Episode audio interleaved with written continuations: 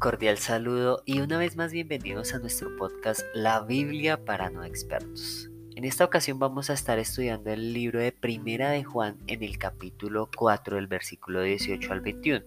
Y el título de este episodio es El que ama a Dios, ame también a su hermano.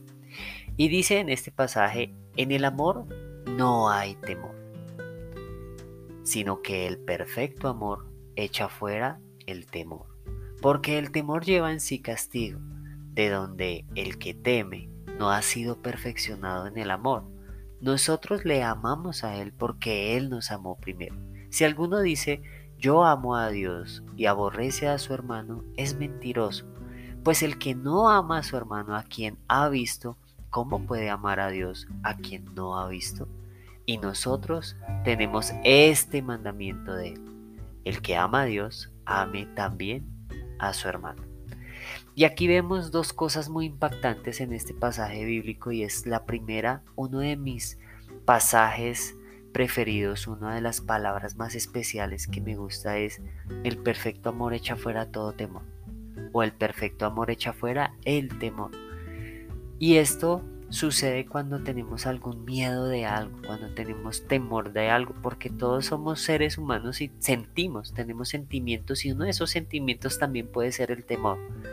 Pero cada vez que yo siento miedo o temor por algo, yo digo, nada, el verdadero amor echa fuera todo temor. Y el verdadero amor es ese verdadero amor que tú sientes por una persona, que sientes por alguien, pero también que sientes por Dios y también ese amor que Dios siente por ti. Es tan grande ese amor que Dios siente por ti que no quiere que tú sientas temor. Así que si has tenido temor o sientes temor en este instante por algo o por una situación en, en particular, pues quiero que sepas que el verdadero amor echa fuera todo, todo temor. Así que en lugar de tener temor, lo que debes tener es amor.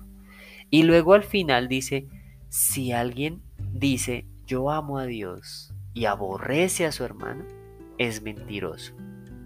Otra vez, si alguno dice yo amo a Dios y aborrece u odia a su hermano, es mentiroso.